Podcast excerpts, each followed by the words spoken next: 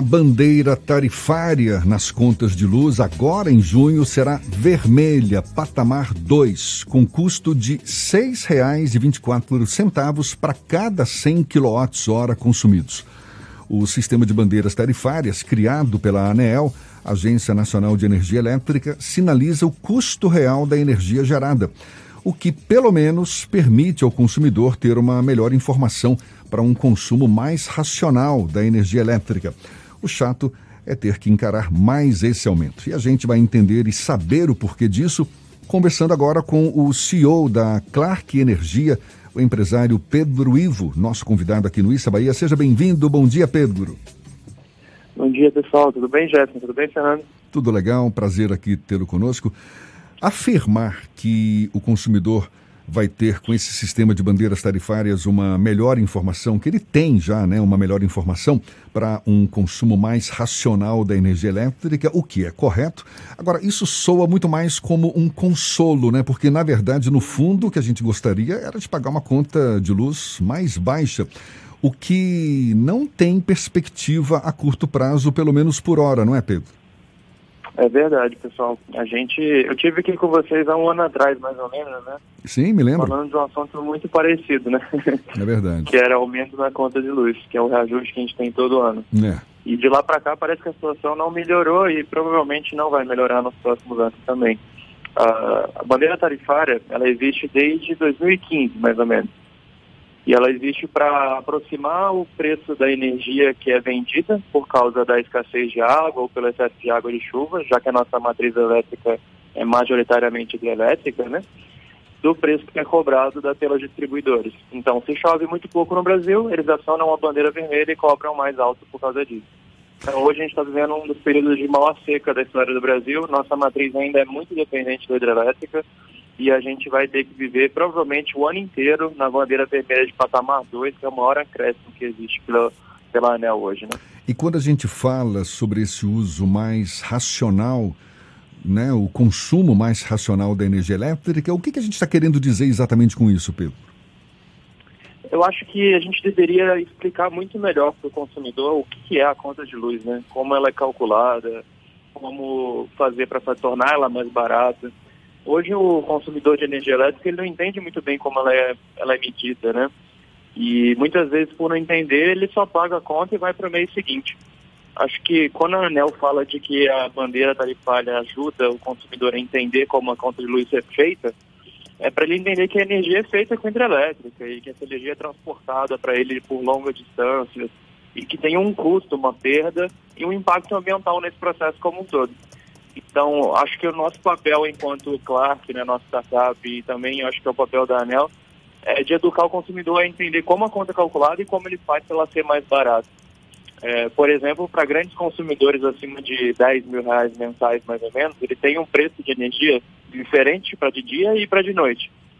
E a ANEL e a distribuidora, né, como por exemplo a Coelba aí na Bahia, tem a responsabilidade de explicar para ele que se ele deslocar o consumo dele para de dia, ele vai economizar na conta de luz e ele vai fazer o sistema elétrico perder menos energia, ser mais eficiente. Então, acho que o nosso desafio de, muito importante no Brasil, que já tem uma matriz elétrica muito renovável, para a gente reduzir o impacto ambiental agora é incentivar o consumo consciente. E a bandeira tarifária, querendo ou não, incentiva isso de alguma forma. Pedro, há também uma discussão sobre até a aplicação de descontos em outras faixas de consumo quando a pessoa tiver um consumo maior nessa área.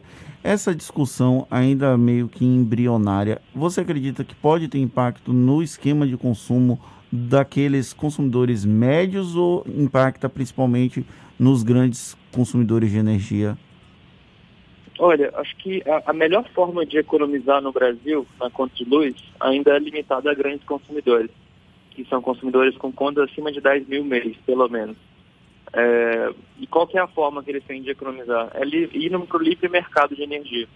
Nesse livre mercado de energia, dependendo do estado, do tamanho da sua conta, você consegue economizar até 30% comprando energia de forma direta do gerador. E aí você vai precisar da ajuda de uma empresa como a Clark, que, é um, de, que tem vários parceiros que são comercializadoras, que vão te ajudar a ir direto nesse gerador para ganhar pelo melhor preço e economizar até 30% na conta de luz total. Essa modalidade, que a gente chama de mercado livre de energia, e muitas pessoas estão chamando de portabilidade da conta de luz, ainda é limitado a grandes consumidores. Mas existe uma discussão no Congresso que está fazendo aniversário todo ano, é, que é para liberar esse mercado para todos os consumidores no Brasil, inclusive para os pequenos, inclusive para os residenciais. E isso não é uma inovação no Brasil, na verdade é um retrocesso. Tem, tem muito retrocesso não, né? É um atraso, desculpa. É, porque tem mais de 30 anos que esse mercado é assim em todos os outros países do mundo, desenvolvidos e subdesenvolvidos. Então o Brasil está muito atrasado, a conta de luz no Brasil só sobe todo ano e essa não é a tendência do setor elétrico no mundo. No mundo a energia só fica mais barata e aqui só fica mais caro. E uma das formas de fazer isso é transformar o Brasil 100% livre. Né? Então é, vejo isso como a melhor forma de economizar, hoje limitado a empresários, né, grandes estabelecimentos, restaurantes, condomínios, supermercados, pequenas fábricas. Esses caras já podem ir para o Mercado Livre com contas acima de 10 mil, mas a gente também tem brigado todo dia para que esse piso desse a gente consiga chegar em contas de mil reais, depois em contas de 100 reais e até liderar como um todo. Você acredita que a MP da Eletrobras pode ter impacto no resultado final das contas para os consumidores? Cara, é, com certeza. É, a MP da Eletrobras foi o primeiro projeto liberal que eu vi deputados liberais votando contra. É, eu, isso é uma coisa muito nova no Brasil. E isso aconteceu porque, por querer muito fazer a, a privatização, que é uma coisa que você pode concordar ou discordar, mas por querer muito fazer isso, os deputados acabaram assumindo algumas emendas que vão comprometer o projeto como um todo. Então, na prática, o que a gente vai acabar fazendo é comprando uma Eletrobras para privatizar ela. E o custo vai recair sim sobre os consumidores. Na prática mesmo, tiveram alguns incentivos, alguns projetos de gás natural, algumas outras coisas dentro do escopo da privatização da Eletrobras, que pode aumentar o preço da energia. Então é para ficar de olho, está no Senado, ainda não foi aprovado, dá para melhorar o texto, mas se for aprovado do jeito que foi aprovado na Câmara dos Deputados, tem risco sim de aumentar aí 10, 20%, só por causa da privatização. Você estava falando que existe uma tendência mundial, uma tendência mundial de barateamento não é, do custo da, da energia, enquanto aqui no Brasil a gente só vê a conta de luz ficando cada vez mais cara. O, o que está faltando, na verdade? A gente depende muito da geração hidrelétrica, não é isso? Acho que mais Exatamente. de 60% dessa matriz energética nossa depende da, das, enfim, do, do, do, da geração ali hidrelétrica. A gente tem a geração por é, meios fósseis, não é? Tem a energia eólica, biogás, solar. São exatamente essas outras opções que, que estão faltando ganhar um fôlego maior, uma, uma, um protagonismo maior aqui no país? Olha, pessoal, na, na, época do, do governo Lula, não sei se vocês vão lembrar ali, mas teve, teve uma série de apagões no Brasil. Entre Sim, Fernando claro. Henrique e Lula ali naquele período, né?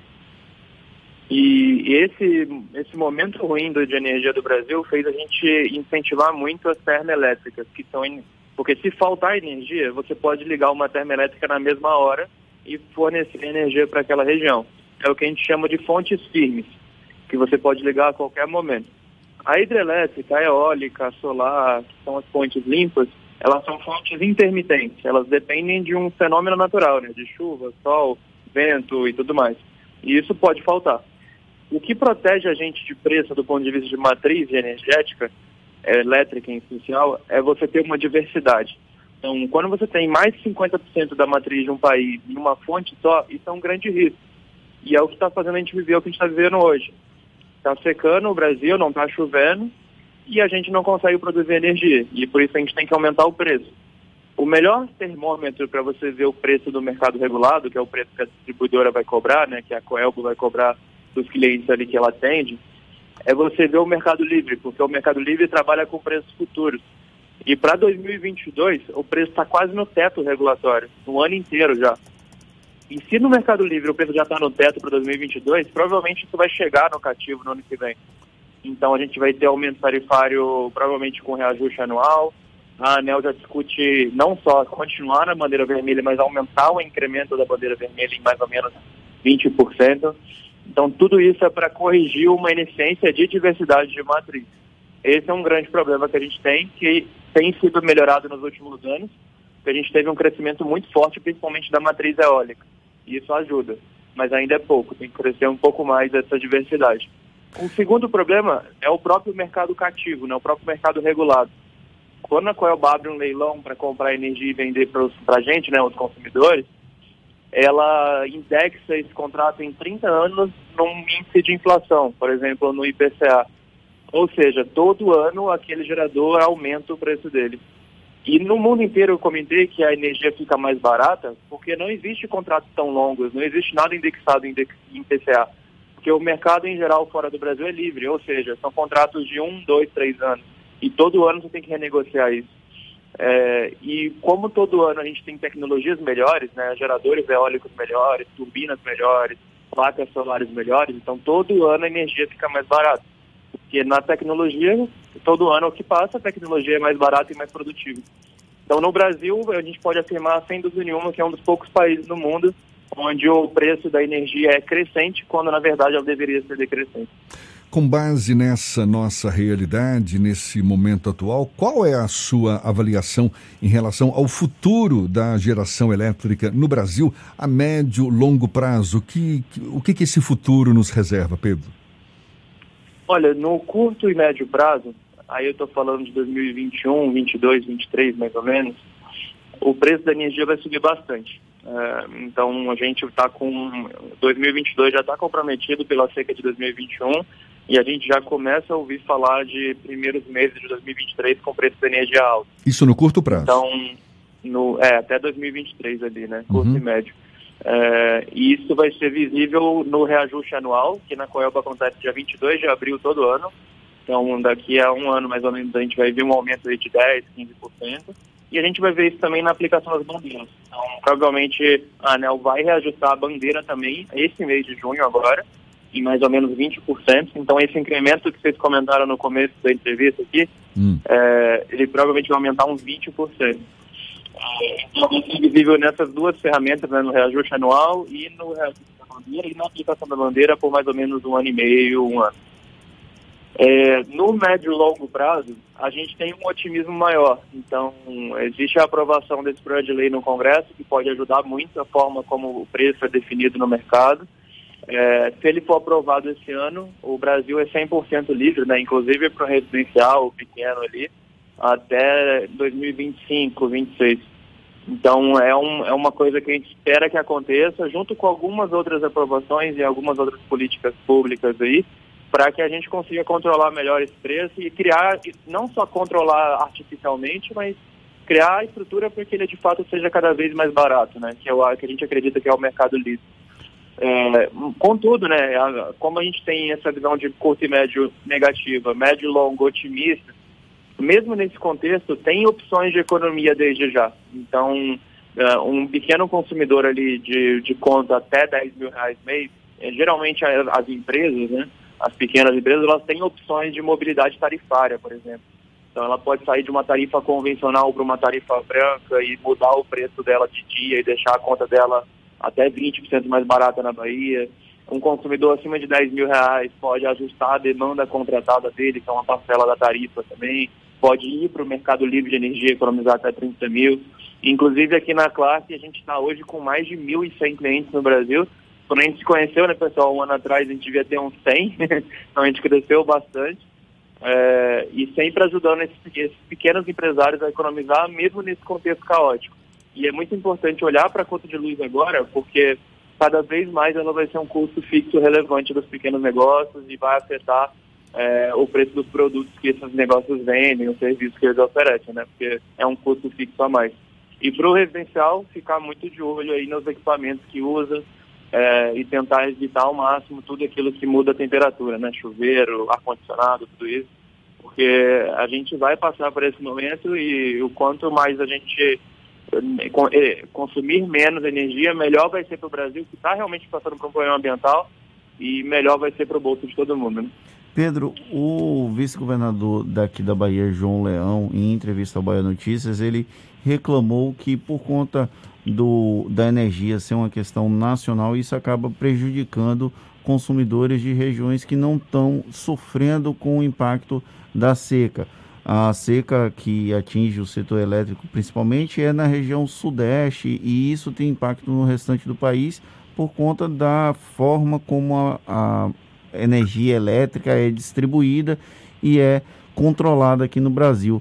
Você acredita na possibilidade de uma regionalização desses planos ou isso não estaria numa perspectiva possível na estrutura do Brasil atual? Olha, eu acho que a gente já tem, do ponto de vista de infraestrutura, a gente já tem uma infraestrutura invejável a nível mundial. Assim. Então, o Brasil é um dos poucos países continentais, né, gigantescos, que tem um negócio que a gente chama de Sistema Interligado Nacional. Ou seja, um elétron lá de Itaipu, no sul do Brasil, pode caminhar até o norte do Brasil se a gente quiser. É, e isso é uma vantagem competitiva enorme e que faz a gente ter essa mecânica nacional do setor elétrico. Eu acho isso positivo, na verdade. A forma de proteger a Bahia ou de proteger o Nordeste, por exemplo, de um, de um momento como esse, é ter a sua própria matriz. Então, se você consegue ter uma matriz nessa região, o preço dessa região vai estar competitivo em relação dos outros. No Brasil, hoje, o preço é dividido em quatro sub-regiões, é, que é Centro-Oeste e Sudeste é uma região só, Sul é outra, Norte é outra, Nordeste é outra. Então, são essas quatro sub-regiões. Se você não tem energia nessa região, você vai ter que comprar de outra e aí você vai ficar refém do preço daquela região que pode estar tendo uma seca. É, então a forma como o governador deve olhar para o estado dele é, cara, vamos incentivar a nossa própria matriz, vamos gerar energia aqui e isso vai proteger de fato os consumidores locais. E olha que a gente tem potencial para isso, né? Pelo menos essa energia ah. eólica sobra aqui, né? Eólica e solar, né? E Na solar, Bahia, é verdade, né, tem a solar tem também. Tem um sol para cada um, né? É verdade. Está certo. Pedro Ivo, que é CEO da Clark Energia, empresário também. Muito obrigado. Mais uma vez, seja sempre bem-vindo aqui conosco. Até uma próxima, então. Obrigado a vocês, pessoal. Vamos economizar, olhar para a conta de luz, que isso vai ter um impacto no mundo e no nosso bolso aí.